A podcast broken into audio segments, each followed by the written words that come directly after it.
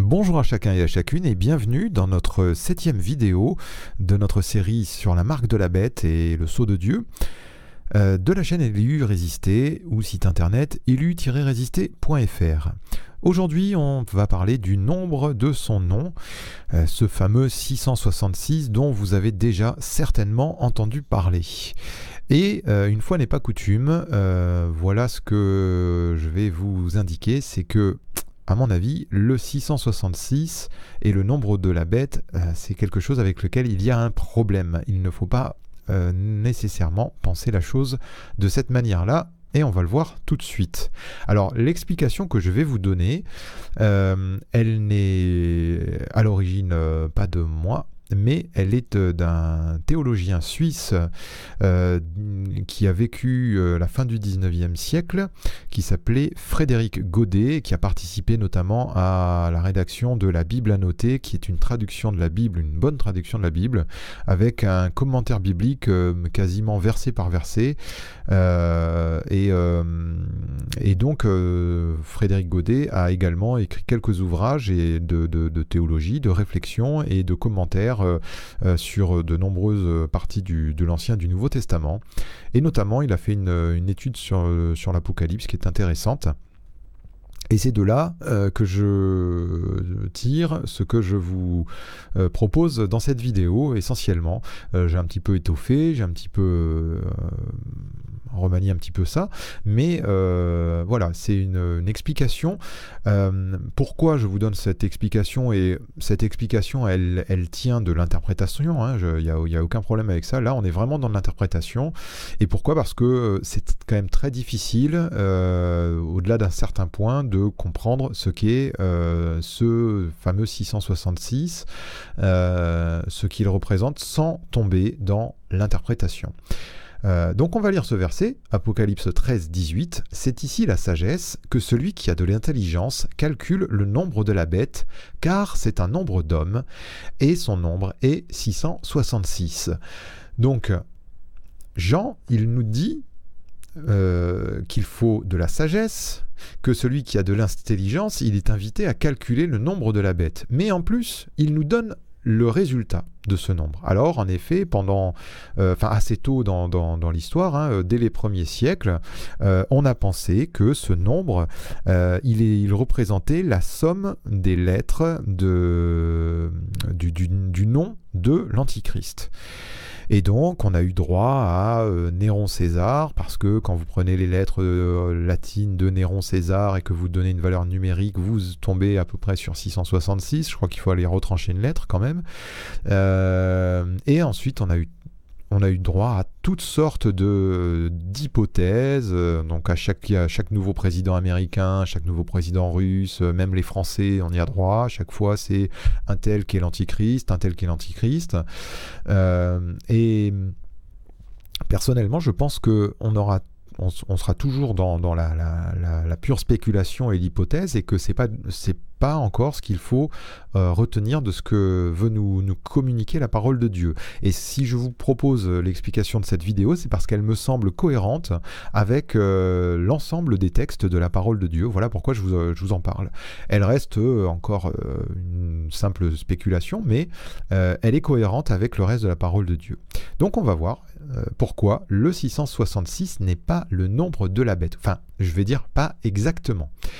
Pourquoi? Parce qu'à l'époque où Jean écrit l'Apocalypse, eh bien, on n'écrit pas les nombres, on écrit les nombres avec des lettres. On n'écrit pas les nombres avec des chiffres euh, arabes comme on a euh, aujourd'hui. Chaque lettre a une valeur numérique indiquée comme suit. Il n'y a pas de chiffre d'arabe. Donc en fait, ce qui s'est passé, c'est que jamais l'apôtre Jean n'a écrit 6, 6, 6. Il n'a jamais écrit ça. Il a écrit des lettres pour écrire ce nombre. Et voilà comment il pratiquait. Alors moi, je le fais avec un, alphabet euh, latin, euh, notre alphabet, mais Jean, il avait un alphabet grec à sa disposition pour écrire des nombres, euh, comme, comme tous les gens de son époque. Et donc, voilà à peu près comment ça se passait. Je vous le fais avec l'alphabet latin.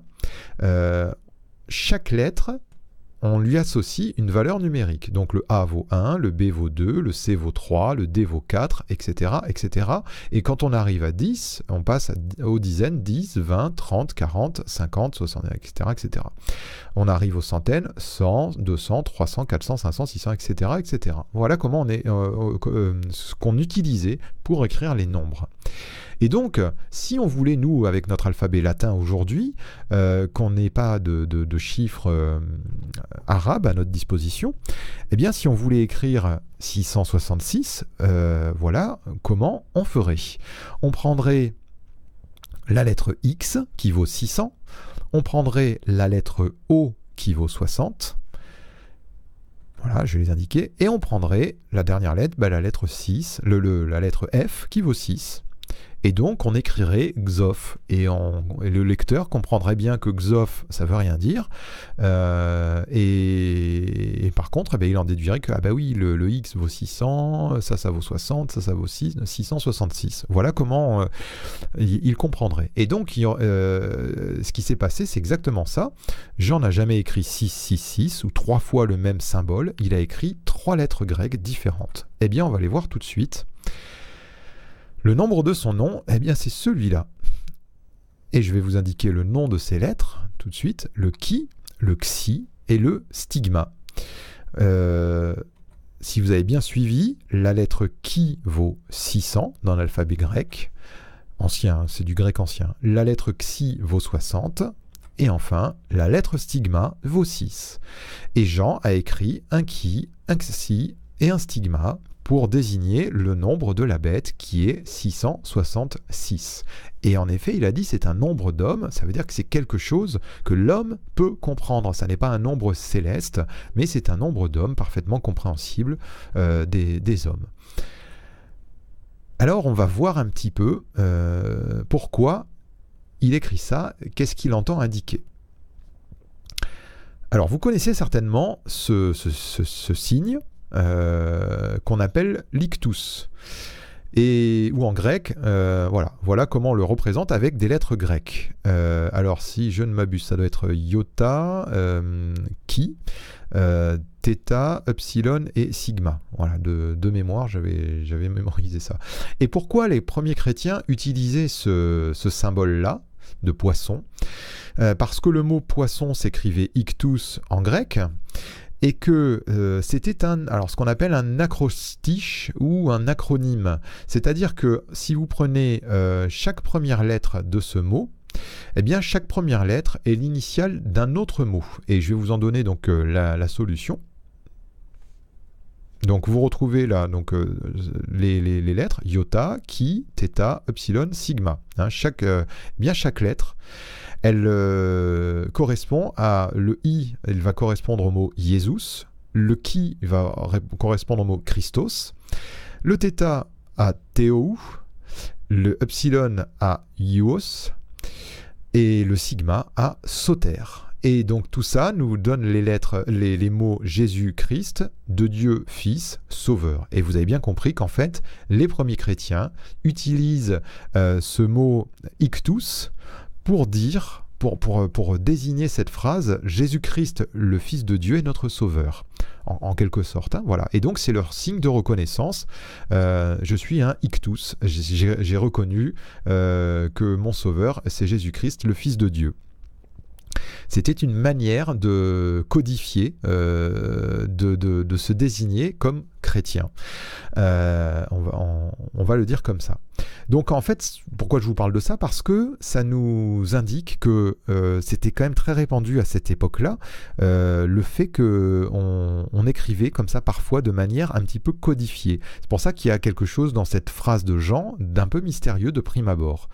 Et pourquoi il écrit ces trois lettres qui Xi et Sigma, euh, Stigma, pardon, pourquoi il les écrit? Euh, Eh bien, en voici une explication. Je vais vous parler du qui et du stigma. Et si vous regardez bien ce mot ici, Christos, eh bien vous allez voir que la première lettre c'est un qui et la dernière lettre c'est un stigma. Et le X et le, le, stigma, le, qui pardon, et le stigma on, l'a transposé en latin en K et S, KS. Et vous allez voir sur beaucoup d'anciennes de, représentations bibliques, de, choses bibliques, vous trouvez ça beaucoup dans l'imagerie catholique eh bien, vous allez voir souvent KS, KS un petit peu partout. Et euh, c'était une manière d'écrire le mot Christ. C'est une abréviation pour écrire le mot Christ. Et, c'est ce qu'est en train de faire euh, ici Jean. Et donc, Christ, il est avant tout euh, symbolisé par la lettre qui. Et puis il y a le stigma. Le stigma, ben, vous entendez bien, stigmate. Et stigmate, ça, désigne une marque ou une cicatrice que laisse une plaie, une blessure. Et donc il y a euh, une manière pour Jean d'écrire, euh, enfin en tout cas pour les premiers chrétiens même, euh, d'écrire en écrivant qui est stigma, eh bien on, décrit le Christ souffrant. Ou la croix, parce que c'est quand même une croix, le qui, la croix et les souffrances du, Seigneur. Donc on, se rappelle avec qui est stigma, eh bien les souffrances du Seigneur. Mais on a une troisième lettre au milieu qui s'est intercalée entre ces deux lettres. Le xi.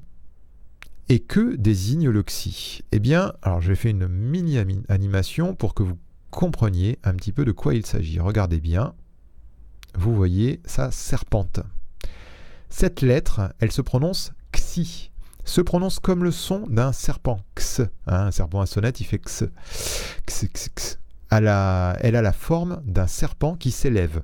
Et là, j'ai pas, pas trafiqué. Hein. elle s'écrit vraiment plus haute que, les deux autres, euh, ce xi.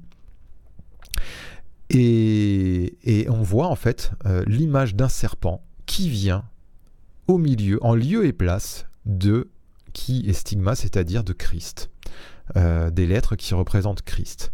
Donc, je vous le dis, c'est une, euh, une interprétation hein, que je vous livre là, mais je vais vous expliquer pourquoi elle me semble cohérente. Jean veut avertir ses lecteurs que cette bête vient sous l'apparence du Christ, qui stigma, mais qu'il ne faut pas s'y tromper, car elle est animée de la mentalité du serpent, xi. C'est un nombre d'hommes, elle est terrestre, elle restera terrestre. Et voici quelques versets qui nous le confirment. Matthieu 24, 23 à 25 nous dit, c'est Jésus qui parle, Si quelqu'un vous dit alors le Christ est ici ou il est là, ne le croyez pas, car il s'élèvera de faux Christ et de faux prophètes, ils feront de grands prodiges et de miracles au point de séduire, s'il était possible, même les élus. Voici, je vous l'ai annoncé d'avance. 2 Thessaloniciens 2.3 que personne ne vous séduise d'aucune manière car il faut que l'apostasie soit arrivée auparavant et qu'on ait vu paraître euh, auparavant, avant le retour du, Seigneur, et qu'on ait vu paraître l'homme du péché, le fils de la perdition, l'adversaire qui s'élève au-dessus de tout ce qu'on appelle Dieu ou de ce qu'on adore, jusqu'à s'asseoir dans le temple de Dieu, se proclamant lui-même Dieu.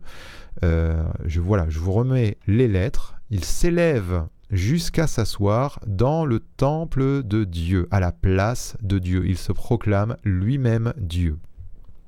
Et regardez, Apocalypse 13.3 nous dit, Et je vis l'une de ses têtes comme blessée à mort, mais sa blessure mortelle fut guérie, et toute la terre était dans l'admiration derrière la bête. Elle est blessée à mort, comme par une croix avec des stigmates, mais elle se relève mais comme, le, comme le Seigneur Jésus.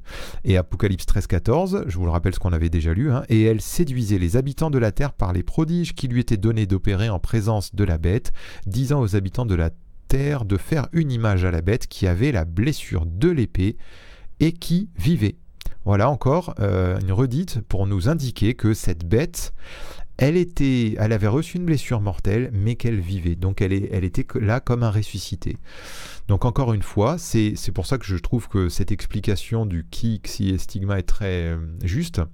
Euh, on, voit euh, que l'ennemi, l'ennemi de Dieu, celui qui veut séduire euh, les habitants de la terre. Et le Seigneur nous avertit bien hein, euh, au point de séduire, que personne ne vous séduise. Là encore, euh, j'ai fait une autre vidéo il y a, quelques temps là-dessus, qui s'appelle Antichrist contre Jésus-Christ, où je détaille un peu plus ça. Mais il y a cette volonté euh, que les enfants de Dieu même soient séduits, que l'Antichrist se présente comme un Christ. Voilà, bah écoutez, on va, on va s'arrêter là pour cette vidéo et je vous dis à très bientôt pour la dernière vidéo de notre série. Soyez bénis